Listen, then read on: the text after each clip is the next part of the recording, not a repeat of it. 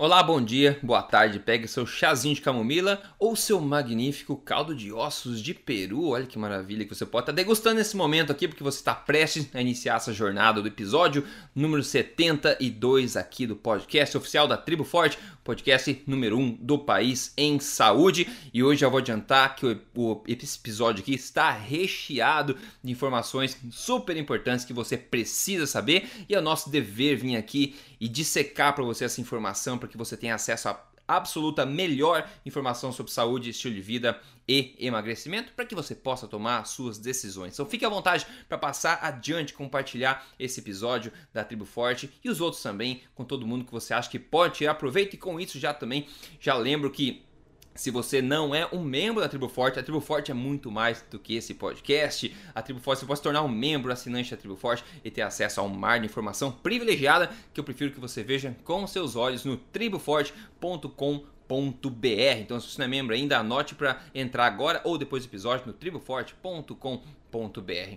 Doutor Souto está recheado o episódio de hoje, já está aquecido, está preparado aí para compartilhar informação com o pessoal? Preparadíssimo. Boa tarde, Rodrigo. Boa tarde aos ouvintes. Ótimo. Então, basicamente, pessoal, a gente vai falar hoje dos seguintes temas. A gente vai falar de dieta alcalina. É, vamos falar sobre isso para você se proteger e saber o que é verdade, o que faz sentido, o que não faz.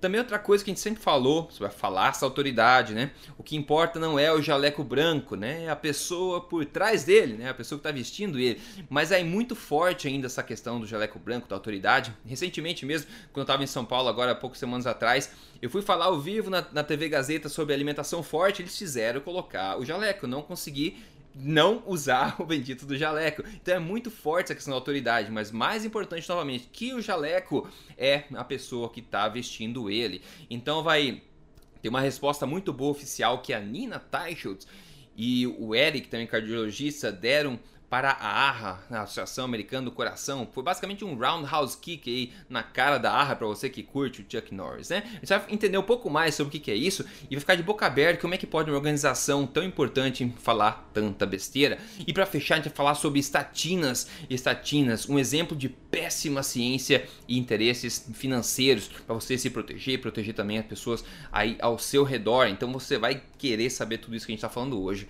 Eu acho que a gente pode começar aqui com o primeiro tema Dr. Souto, a gente vai falar sobre dieta alcalina. E eu vou começar com uma introdução aqui e a gente vai discutindo à medida que o pessoal fique na mesma página. Por que, que eu resolvi falar sobre dieta alcalina? É uma coisa antiga, só que é persistente, tá ainda aí e tem muita besteira sendo dita a respeito disso. E o Dr. Souto, esse tempo atrás, recentemente me postou um link lá no grupo que a gente tem da, da gazetaonline.com.br. Vou colocar aqui na referência do podcast tudo isso para você. Só você entrar no emagrecerdeves.com, tem todas as referências, tá? E transcrição do podcast também. Era um artigo sobre exatamente isso, a dieta alcalina. E daí tem um médico famoso que falou algumas coisas sobre essa questão da dieta alcalina. E uma parte do que ele falou é a seguinte, abre aspas, só para termos uma ideia, o pH natural do ser humano está em torno de 7.4, levemente alcalino. Com o consumo elevado de produtos de pH alto, o homem atinge até 4, o que equivale ao índice de um indivíduo com câncer. Por exemplo, alerta o médico, né, que revela que nesses casos a pessoa se torna mais suscetível a, doenças autoimunes e degenerativas.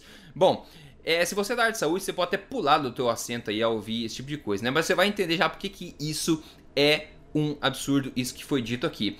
Primeiro, vamos ver um pouco da ciência por trás, para o pessoal entender. Ó, a ideia por trás da dieta alcalina, se você nunca ouviu falar, é que alguns alimentos, como carnes, por exemplo, quando ingeridos, né, quando digeridos, abaixam o pH, digamos assim, por gerarem compostos mais ácidos na digestão, enquanto outros alimentos, como por exemplo folhas, geram compostos que aumentam o pH, ou seja, mais alcalinos. Essa é ideia defendida por todo mundo que defende a dieta alcalina, né? O que não se fala muito é que os alimentos mais ácidos, né, consumidos, que a gente consome, não é a pobre da coitada carne, mas cereais, farináceos, pães, tudo derivado do trigo, macarrão, álcool, né? E para você entender, o pH do sangue é entre mais ou menos 7.38 e 7.42, ou seja, é muito pequena a variação, né? Extremamente bem regulado. Se o pH do sangue variar mais do que isso, o corpo entra em estado de caos, né? As, as proteínas começam a se desnaturalizar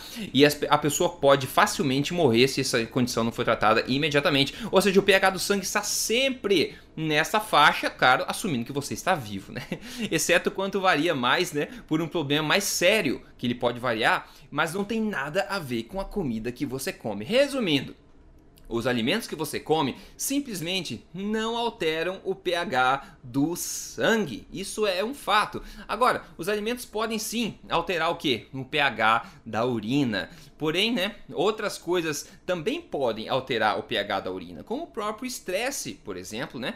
Logo, o pH da urina não é nem mesmo um bom indicador do pH geral do corpo. Então, basicamente, resumindo, pessoal, essa toda essa conversa de dieta alcalina, né? Todo esse monte de filtro de milhares de reais vendendo algo alcalino e tudo mais, e, e dietas que falam pra você comer isso, não comer aquilo, falando que carne é alcalina, tem que comer mais não sei o que.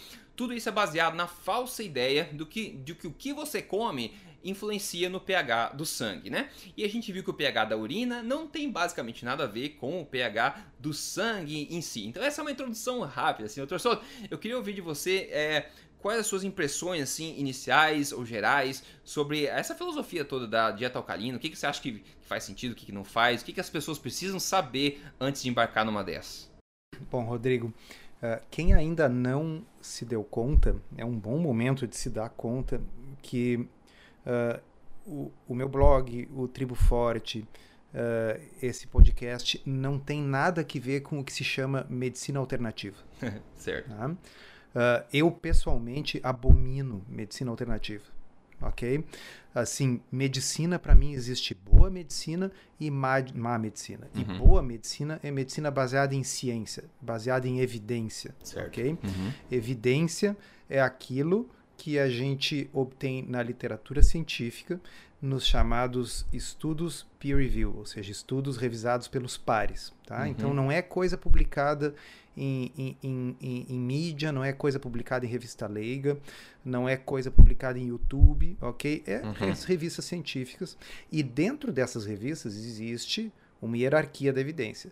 Quem já uhum. nos ouve há mais tempo está acostumado, mas não custa reforçar. Não. Tá? Tem lá o relato de caso, que é só uma curiosidade, tem a série de casos, que é um pouco mais do que uma curiosidade, tem os estudos observacionais, que geram hipóteses, e tem os experimentos, ensaios clínicos randomizados, que são níveis de evidência mais elevados. Tá? Então, uh, quando a gente uh, fala que alguma coisa é boa, alguma coisa é ruim, não é porque uh, eu penso isso o Rodrigo pensa aquilo, tá certo? É porque a gente uh, verificou na literatura que tem um ensaio clínico randomizado que, que mostra aquilo ali. Uhum. E a gente sempre cita as fontes aqui, né? Com Rodrigo? certeza. Ah, bom, agora, esse assunto da, da, da dieta alcalina, ele esbarra em coisas bem mais primitivas do que esse do, do que essa questão da evidência Exato, uh, biomédica, tá certo?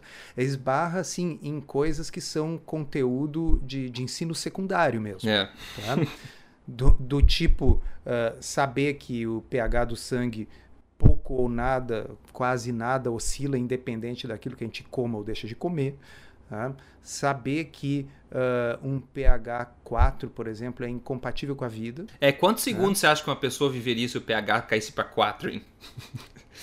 Olha, não sei, mas é, acho que é em segundos. A, Ia virar uma medida. sopa de ossos, basicamente. Assim, ó, um pH abaixo de 7, pessoal, até a pessoa tá viva, mas em geral ela tá tá mal, tá numa UTI, tá certo? Tentando reverter aquela situação e aquilo não foi porque ela comeu carne ontem, tá certo? Ah, uhum. ela tá assim porque ela tem insuficiência renal e, e os rins não estão funcionando para regular o pH, ou ela tá assim porque ela tem uma infecção generalizada uhum, uhum. e o sangue então não consegue levar oxigênio para os órgãos. É, coisas graves, coisas que podem levar à morte uh, no mesmo dia. Tá? Uh, então, uh, eu estou contando que, na realidade, esse texto que você leu aí talvez tenha tido algum erro mesmo do, do jornalista uh, ao entrevistar, sabe? Isso, isso, acontece com certa frequência. É, né? sim, então, acontece. Então, assim, é evidente que provavelmente a pessoa não queria dizer pH 4, porque todo mundo sabe que isso, vamos dizer, pH 4 que, que, que pode ter um pH 4? Talvez um, um, refrigerante com gás, vamos dizer, o refrigerante ali tem um pH 4. Tá? Ah, mas se tomar um refrigerante com pH 4, você vai ficar ácido. Não, pessoal. Tá? O limão tem um pH muito mais ácido do que isso. Tá? Uh, o, o, pH do estômago é tipo 2. tá é. certo? E, e, então, assim, o nosso próprio estômago nos mataria se fosse esse o caso. Uhum. Tá? Então a coisa não funciona assim. Tá? Uh, qualquer alimento que a gente consuma não vai alterar significativamente o nosso pH. Por quê? Porque nós temos mecanismos de controle para isso. Os rins excretam uhum. o excesso de ácido se o alimento for ácido, tá? ou eles excretam o excesso de bicarbonato se o, se uhum. o alimento for alcalino. Tá? Isso evoluiu aí por milhões de anos para regular. Tá? Uh, essa história uh, do câncer que foi mencionada ali tá? também uh, advém de, de, de, uma série de equívocos, e são equívocos históricos, e são equívocos antigos. Tá? Sim. Tá? na realidade, o que, que acontece? O, a maioria dos tipos de câncer eles metabolizam bem mais glicose do que, do que os tecidos normais, tá? e eles metabolizam essa glicose de forma anaeróbia muitas vezes tá? o que significa que eles geram ácido lático. Tá? É a fermentação então, que eles fazem. Arre... Isso, pela fermentação. Então, nos arredores de um tumor, se eu tenho um tumor, no, no, líquido intersticial que cerca aquele tumor, ocorre uma queda do pH. O pH fica mais ácido naquele local, não no corpo do indivíduo, mas naquele local. Tá? Como acontece, por exemplo, se você fizer um exercício uh, intenso, fizer uma musculação, tá?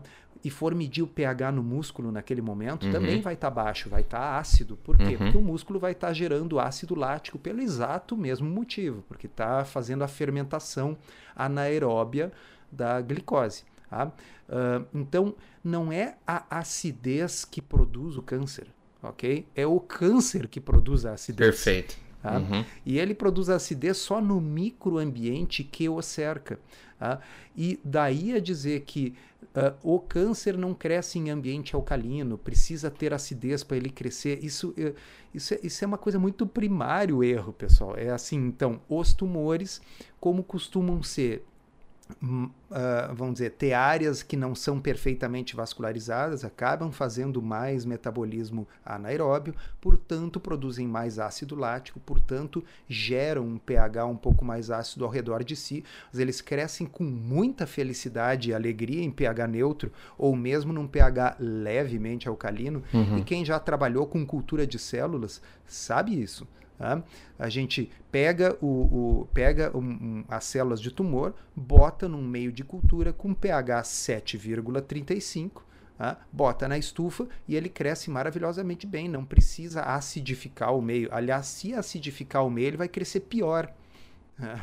Então, assim, e se alcalinizar o meio, uh, ele também vai crescer pior. Qualquer célula, seja ela de tumor, seja uma célula normal, não cresce bem num meio alcalino. E qualquer célula, seja de tumor, seja normal, também não cresce bem num ambiente ácido. O que acontece é que o ambiente o microambiente local ali é ácido porque o tumor está produzindo mais ácido lático. E esse ácido lático é constantemente removido pela circulação, porque se não fosse removido, o tumor iria morrer de acidose.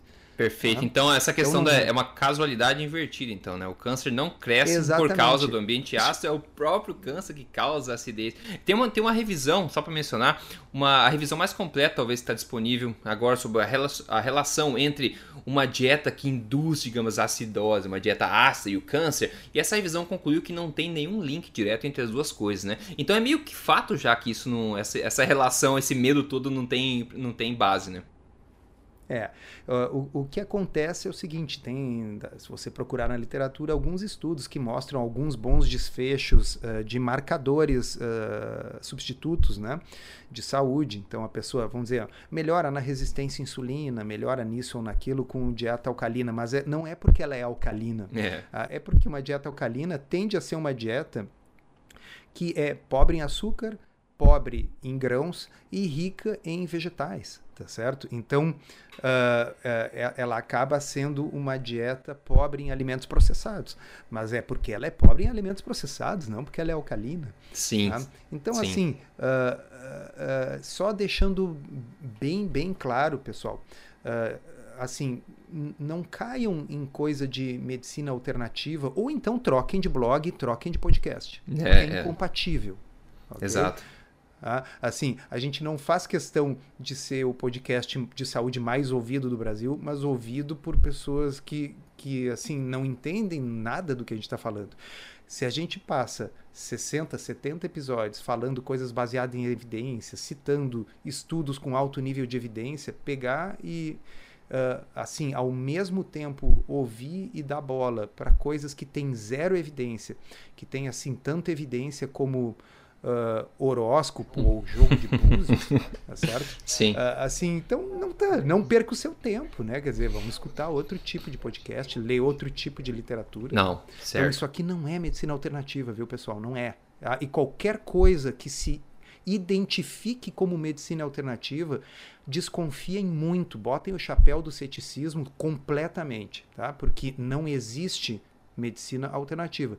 Existe boa medicina e má medicina. E boa medicina é baseada em alto nível de evidência, coisa que se encontra em artigo científico de revista científica, e não em coisas vibracionais, em uh, coisas alcalinas, em cristais, tá certo? Uh, Assim, volto a dizer, na minha opinião, preferível que você troque de podcast. É, é, a gente não vai tratar disso não. É claro que a gente não está tirando todo o crédito dessas coisas que as, muitas pessoas gostam ou não gostam, mas aqui a nossa filosofia é defender o que a gente fala com evidência, porque isso tem menor risco de estar tá errado com certeza. Agora imaginando que o pessoal vai falar já, ah, e a dieta alcalina e os ossos. Então só para mencionar, olhando na pesquisa, eu vou colocar um link depois bem legal que uh, o site Authority Nutrition fez sobre isso, que é bastante bacana, com bastante referência. Eles falam que existe zero estudos estudos observacionais, tá? observacionais que encontraram qualquer relação entre a, o ácido, digamos, que você come através dos alimentos e qualquer densidade de, de ossos ou risco de fratura. Na verdade, não tem nenhuma relação nem mesmo entre o pH da urina e também a saúde dos ossos. E olhando agora ensaios clínicos, né, que é ciência de verdade, várias revisões grandes concluíram que essas dietas que, digamos, não alcalina, mas ácida, tem impacto nenhum nos níveis de cálcio, cálcio no corpo. E ao contrário do que as pessoas acreditam, uma dieta mais alta em proteínas de qualidade, que teoricamente seriam mais formadoras de ácido, né, segundo os defensores da dieta, na verdade esse tipo de dieta é relacionada a é, associada a maior saúde nos ossos, a melhor saúde de ossos. Então esse é outro ponto para derrubar, né? É, e, e, esse é um belo, belíssimo de um exemplo para citar aquilo que a gente sempre diz: não baseiem as coisas em mecanismo, tá certo? Uhum. A gente ouve dessas pessoas da abre aspas, medicina alternativa, fecha aspas, a história de que se você consumir alimentos ácidos, ok, seu pH no sangue até não vai mudar, mas o que vai mantê-lo uh, equilibrado é o fato de que o fosfato vai estar tá saindo dos ossos e, portanto, o cálcio vai estar tá saindo dos ossos a fim de tamponar essa acidez. Tudo isso é muito bonito, isso até poderia ser verdade, mas nada disso importa quando os ensaios clínicos randomizados mostram que isso não acontece. É. Tá? Então, a realidade tem primazia sobre os mecanismos. Mecanismos deve ser assim: a gente usa o mecanismo para explicar o porquê algo aconteceu. A gente não pode uh, descobrir que algo não acontece e dizer não, mas deve acontecer já que eu acredito no mecanismo. Isso não é racional. Saiu uma meta-análise recente, Rodrigo, bem recente, eu até uhum. incluí no, no, num curso que a gente deu em Blumenau. Uhum. Né? É uma meta-análise de agora, de 2017, da Sociedade Internacional de Osteoporose. Quer dizer, o pessoal que até um certo tempo atrás ainda achava e tinha receio que uma dieta de carga ácida maior pudesse causar perda de massa óssea. Uhum. E esta meta-análise deles admite que não apenas não existe nenhuma evidência, mas inclusive o foco dela é discutir o quanto que uma dieta com mais proteína e, portanto, maior acidez, uhum. pode contribuir para reforçar os ossos é, e prevenir fraturas de osteoporose. Então, uhum. a discussão em 2017, baseada em evidência e não em misticismo, uh, a discussão em 2017 é o quanto que uma dieta rica em proteína pode realmente ajudar a prevenir problemas ósseos ou se simplesmente ela não interfere. Porque... Uhum ninguém sério discute mais o fato de que não há nenhuma dúvida de que não prejudica. Isso está superado na medicina baseada em evidência. Evidência é ensaio clínico randomizado, meta-análise. Evidência não é aquilo que o fulano que é conhecido, que fala na internet, enfim, diz baseado num mecanismo. Tá? Então, assim, é, é, eu posso ter mecanismos para qualquer coisa, mas a gente tem que ir, na, vamos dizer, o que vai dizer se, o, se a nossa hipótese baseada em mecanismo é verdadeira ou falsa é a realidade. A realidade é o árbitro da coisa, não é o que eu quero, o que eu desejo. Tá Perfeito. Certo? Então, meta-análise bem recente, a gente também vai botar, vai linkar aí para vocês verem quem quiser. Maravilha. Então, para a gente fechar essa, esse assunto da dieta alcalina, o único benefício que eu consigo pensar da dieta alcalina não vem do pH dos alimentos, como a gente já falou, mas sim da ideia de você limitar o quê? As substâncias comestíveis, né, que a gente tanto fala, e priorizar alimentos reais. Ou seja, você acaba limitando grãos, comidas processadas, carnes processadas, álcool, trigo, farinhas, etc. E começa a priorizar folhas, legumes, frutas, comida de verdade. E uma dica bônus, se você quer uma água alcalina em casa, de qualquer forma, você quer porque quer, e ao invés de você pagar milhares de reais num filtro lindo de, alga, é, de água alcalina, você adicionar meia colherzinha, por exemplo, de, de bicarbonato de sódio em 3 litros de água, pronto, tá feito sua água alcalina, tá? E a mensagem final aqui, né, que ácidos para começar, na verdade, são nossos amigos, né? Eles constroem a vida, incluindo a gente fala aminoácidos, né? Tem os ácidos graxos, que são ambos essenciais, e também até o próprio DNA, né, que é ácido desoxirribonucleico. Então, ácido é amigo da vida. Não sei quem criou essa ideia de que eles são inimigos. Então, mais uma vez, a gente pode complicar o quanto a gente quiser. Mas focando, né, em, é, a gente pode fechar, é, focar quanto quiser também na questão dos desfechos substitutos que a gente já falou aqui nesse podcast. A verdade continua sendo a mesma. Foque né, na qualidade do que você come, pratique alimentação forte como estilo de vida, ou seja, uma filosofia alimentar baseada em alimentos de verdade, nutritivos e limitada em substâncias comestíveis. Parece que tudo volta nesse ponto, né? Mas acho que é bom, doutor, a gente migrar para o segundo assunto, que também é quente, como eu falei, tá, tá recheado, né? Então você que está ouvindo aí, fique confortável, que tem muita coisa boa ainda vindo. Tem dois assuntos grandes indo para vir para frente. E o assunto de agora é uma resposta escrita pela Nina Teichholz, que é a autora daquele do Gordura Sem Medo, né? Esse livro foi traduzido para o português bem recentemente. E o Eric Thorne, que é um cardiologista que, pasme, né? Olha só, ele resolveu praticar medicina baseada em evidências, né? Então, aquele sobre aquele papelão que a AHA, né, Associação Americana do Coração, fez ao publicar aquele monte de besteira condenando ainda a bendita gordura saturada e defendendo óleos vegetais. Então, Inclusive, é, eu colocar o artigo é, original aqui nas referências, mas também no site do, do blog do Dr. Souto tem uma tradução que foi feita voluntária aí, também é, desse, desse mesmo artigo, se você não lê em inglês. E alguns pontos aqui, Dr. Souto, acho que é legal para a gente mencionar. Eu vou ler um parágrafo aqui para o pessoal começar a ficar esperto. Vamos lá, abre aspas um aspecto mistificador da maioria dos ensaios, né, dos estudos com dietas, é que eles fizeram com sucesso a redução do colesterol total em uma média de 29 mg por decilitro. Ou seja, as dietas conseguem aí, as dietas que eles promovem conseguem abaixar o colesterol total, ok? Que é um sinal de que, apesar de suas falhas, os participantes né, conseguiram atingir mudanças dietéticas significativas né, através das recomendações. No entanto, reduzir o colesterol total, importante, não reduziu a mortalidade. No estudo do coração de Minnesota, na realidade, os pesquisadores descobriram que quanto mais, presta atenção, quanto mais os homens conseguiam diminuir o colesterol, maior era a probabilidade deles morrerem de um ataque cardíaco. Uma possível explicação disso é que, embora seja verdade que as gorduras saturadas elevem o colesterol LDL um pouco, elas também aumentam o colesterol HDL, né, anulando, digamos assim, o efeito sobre o risco de doenças cardíacas. Isso se a gente quiser focar no LDL, HDL, né? Inclusive tem aquele gráfico bem bonito do Framingham Heart Study, né, que mostra aquela relação 3D, aquele gráfico 3D mostrando a relação entre o HDL, o LDL e problemas cardíacos também, né, torcedor? Esse artigo é, é maravilhoso e aproveito para reforçar, quem não comprou ainda esse livro da Nina Tachos, é isso é leitura obrigatória, tá? Assim, a gente não recebe royalties da, da, da, da editora nem nada, é só porque vocês têm que ler mesmo, tá? Gordura Sem Medo, tem aí nas livrarias, dá uhum. para comprar, espetacular. Inclusive é interessante porque esse livro da Nina foi escrito em, em 2014, tá? Uh, e neste livro ela disseca vários dos estudos que já foram feitos no passado sobre gordura e tal. Uh, então, uh, é, é, fascinante porque quem quiser pode né, ler no livro da Nina a crítica que ela faz justamente aos estudos que a ARRA agora escolheu né, para esse é. seu artigo. Vamos, vamos explicar melhor assim. A ARRA não, não fez uma revisão justa, vamos dizer assim. Ela não, não pegou todos os artigos sobre gordura saturada e doença cardiovascular. Eles, eles escolheram a dedo uh, quatro, apenas quatro. Tá? E esses quatro eram artigos com problemas metodológicos muito complicados. Então, por que, que eu salientei que a Nina escreveu em 2014? Porque alguém poderia dizer, tá, agora que a Arra escreveu isso, vocês estão achando defeito nesses quatro artigos. Não, a Nina já tinha achado defeito nesses quatro artigos anos atrás.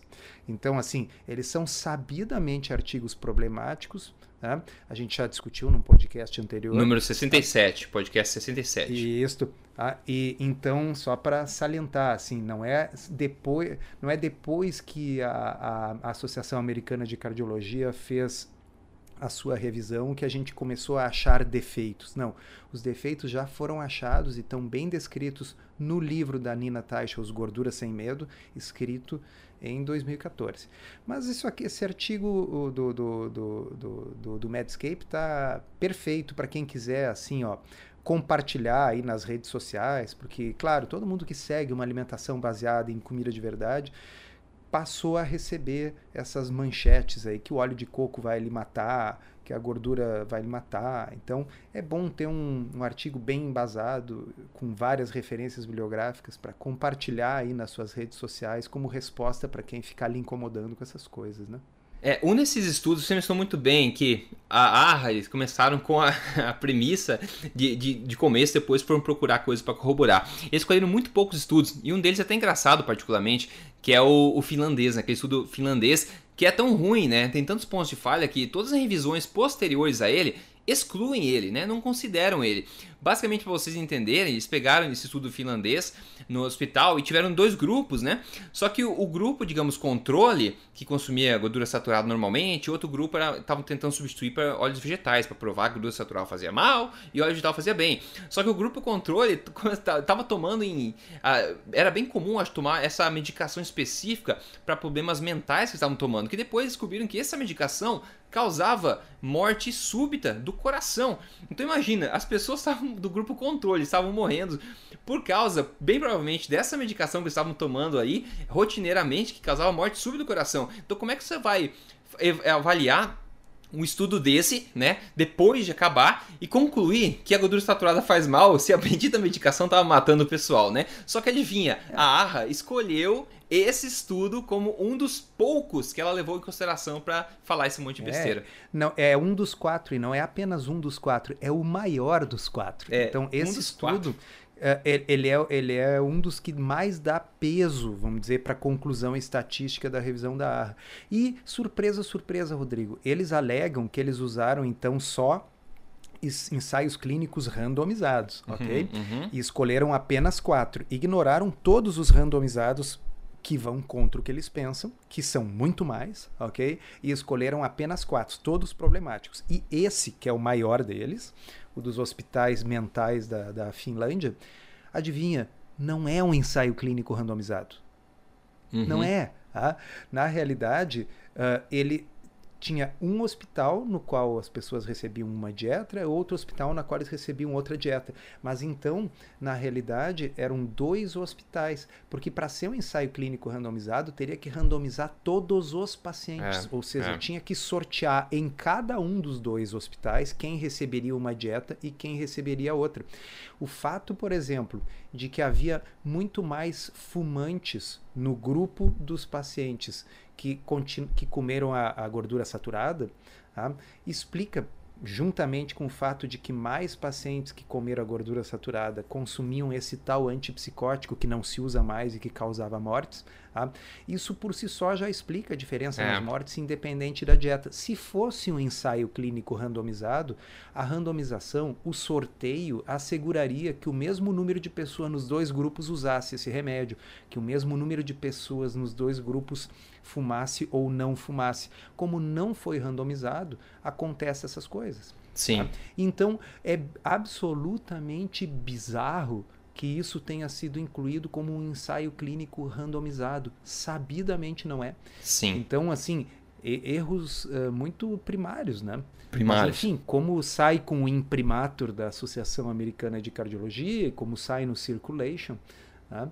aí, claro, ganha as manchetes, né? Ganha. Então, essa, essa, essa, esse rebuttal aqui, essa resposta da Nina Teicholz, junto com o Eric Thorne, foi publicado no Medscape. E o Medscape, para quem não sabe, é um agregador de notícias médicas extremamente conhecido, talvez o mais famoso do mundo. Quer dizer, todos os todos os médicos assinam as notícias do Medscape uhum. para ficar atualizados e tal. Então, quer dizer, é, é um, é, foi uma resposta importante publicada num local de muito peso. Sim.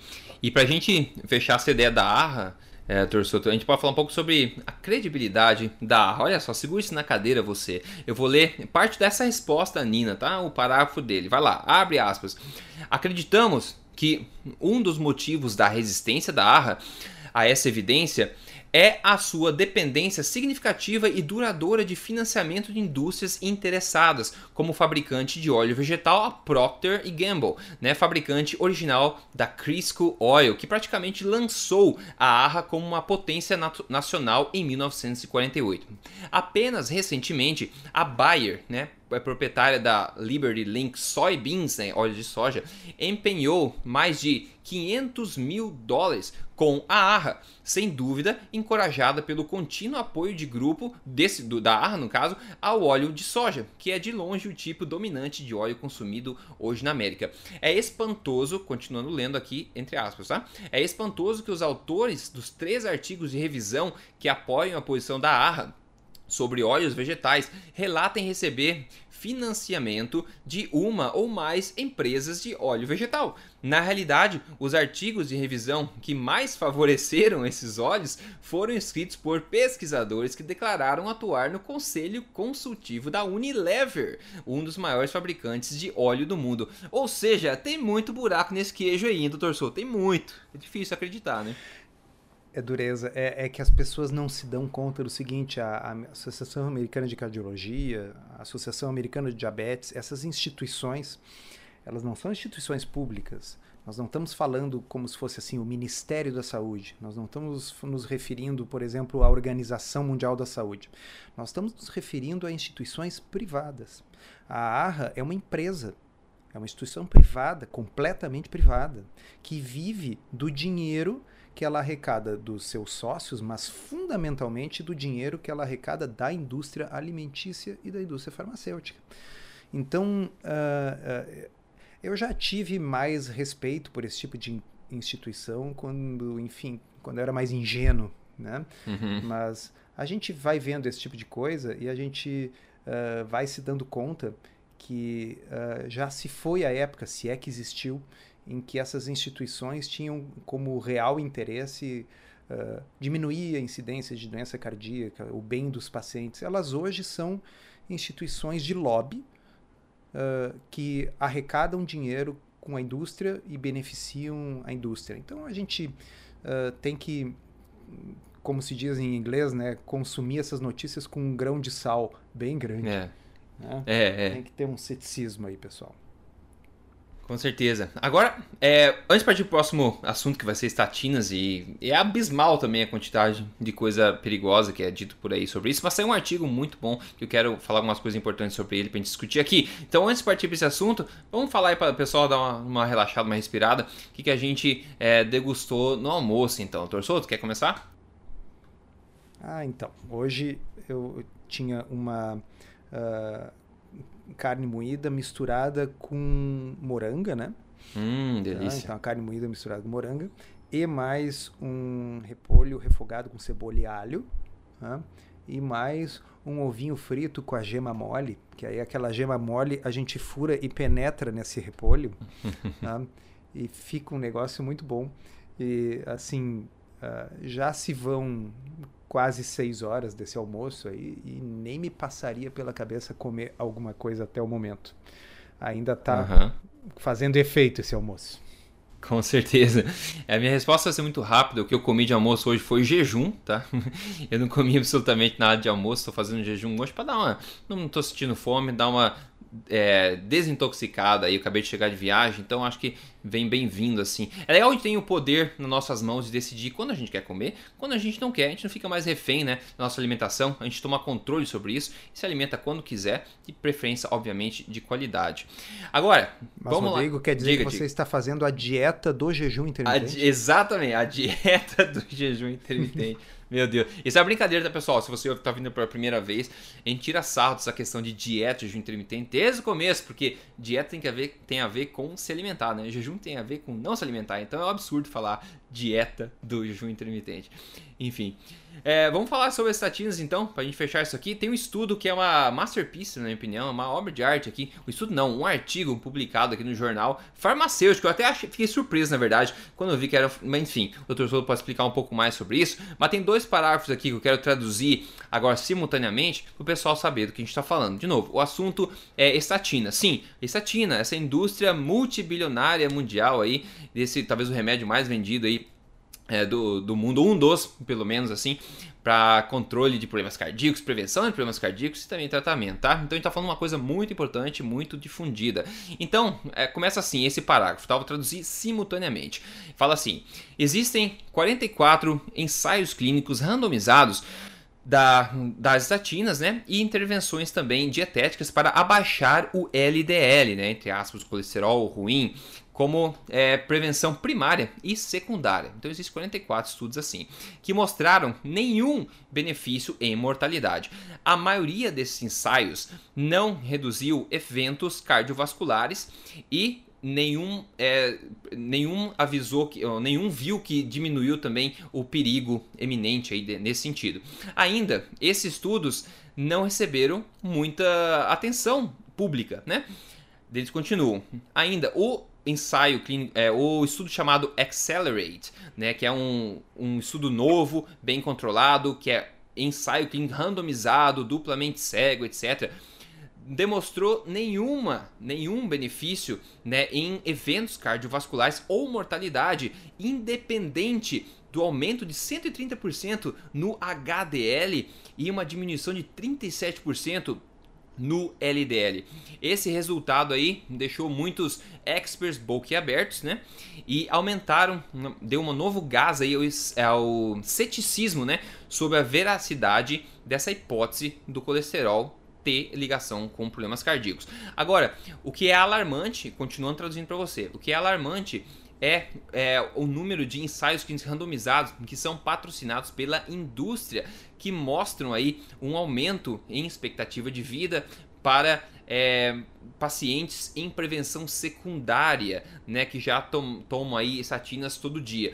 Só que esses estudos que mostram esse benefício em prevenção secundária, ou seja, pessoas que já tiveram algum evento cardíaco, é de aumentar a expectativa de vida dessas pessoas em quatro dias, tá, pessoal? Quatro dias de é, extensão de vida. Continuando para finalizar, dado que estatinas provê uma ilusão de prevenção de doenças cardiovasculares, né?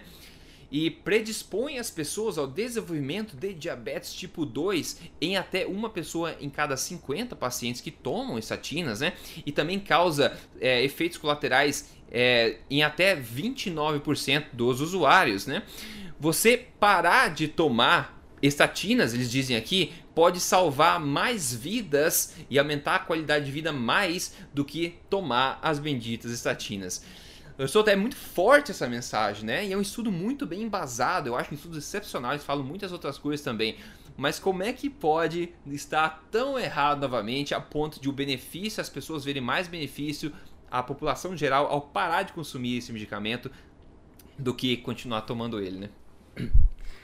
É, é um editorial, na verdade, né? Mas um editorial muito bem escrito, muito bem embasado, muito bem referenciado. A gente vai deixar à disposição, especialmente aí quem for da área da saúde, vale a pena ler uh, e, e, quem sabe acessar as referências que estão citadas ali. Ele é um estudo que deixa faz a gente pensar.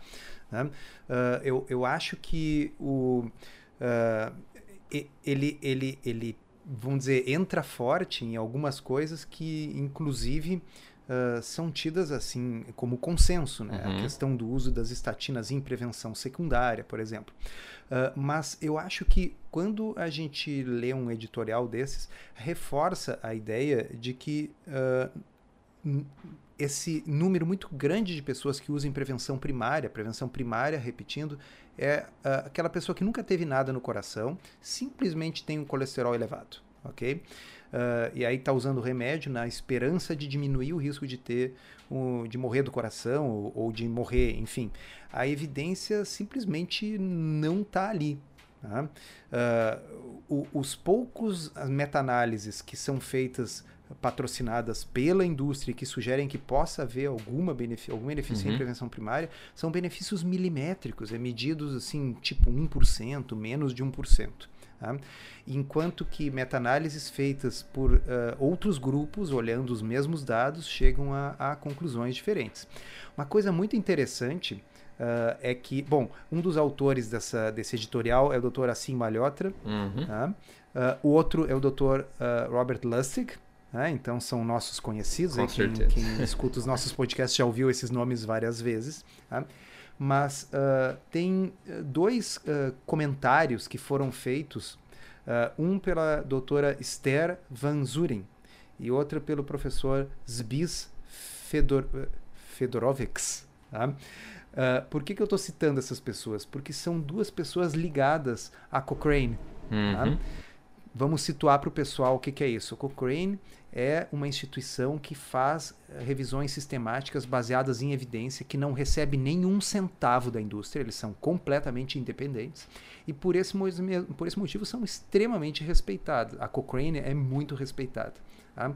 Então, não dá para a gente dizer assim, a Cochrane concorda com esse editorial, mas duas pessoas importantes dentro da Cochrane uhum.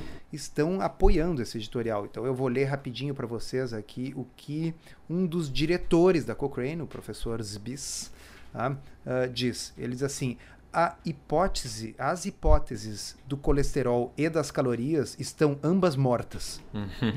Muito bom. Né? Começa né? assim. Curto e grosso. Tá? E ele continua assim: uh, uma ordem de não ressuscitar já deveria ter sido dado há muito tempo para essas hipóteses, que tem sido a fonte de eterna controvérsia, criando uma, um grande dreno dos recursos da saúde uh, e envolviram e, e tem envolvido uma massa de muita pesquisa provavelmente desnecessária. Uhum. Oh, uma afirmação forte pra Muito. caramba, né?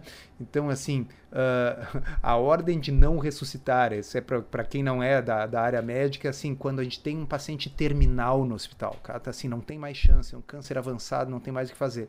Então, a gente dá a ordem de não ressuscitar. Se ele para, se parar o coração, não é para ir lá fazer massagem cardíaca, porque isso seria crueldade. Ele não vai se curar da doença, vai viver mais um dia, tá certo? Então, não ressuscitar.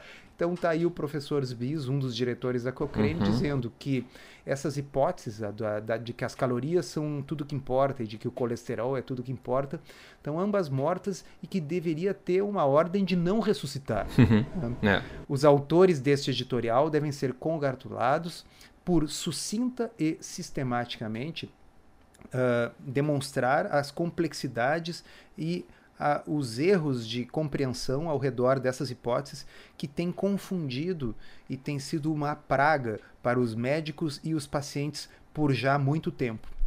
Uh, uhum. Eles apresentam a totalidade da evidência de uma forma clara e não ambígua, uh, com recomendações baseadas em evidência robusta e sem vieses. Muito bom. Então, uh, eu acho que é, ele é um editorial uh, tão forte assim que confesso que até para mim assim me deixou meio chocado quando eu vi isso e é muito interessante ver uh, pessoas uh, como esses membros da Cochrane dando aí o seu suporte e, e concordando. A gente vai colocar isso nos, nos links também. Com certeza. Não, sensacional, absolutamente sensacional. Tá, tá fechando o cerco o pessoal que ainda defende o outro lado da moeda, a ciência. Tá fechando o cerco, esses dinossauros, uma hora ou outra. Vai cair o bendito do meteoro, vai apagar esses dinossauros aí e a coisa vai começar a mudar. Se depender de nós, vai acontecer muito rápido. Bom, Hoje eu acho que a gente fechou esse episódio, ficou bastante recheado, como prometi no começo. Eu espero que tenha sido bastante útil para você é, toda essa nossa conversa aqui e que você possa ter tirado bastante proveito. Lembre-se, torne um membro aí da Tribo Forte, Tribo Forte com.br se torne um membro lá dentro e a gente vai se falar no próximo episódio, como sempre. Doutor Souto, obrigado pela conversa de hoje e a gente se vê com certeza na semana que vem. Obrigado, obrigado, Rodrigo, obrigado aos ouvintes.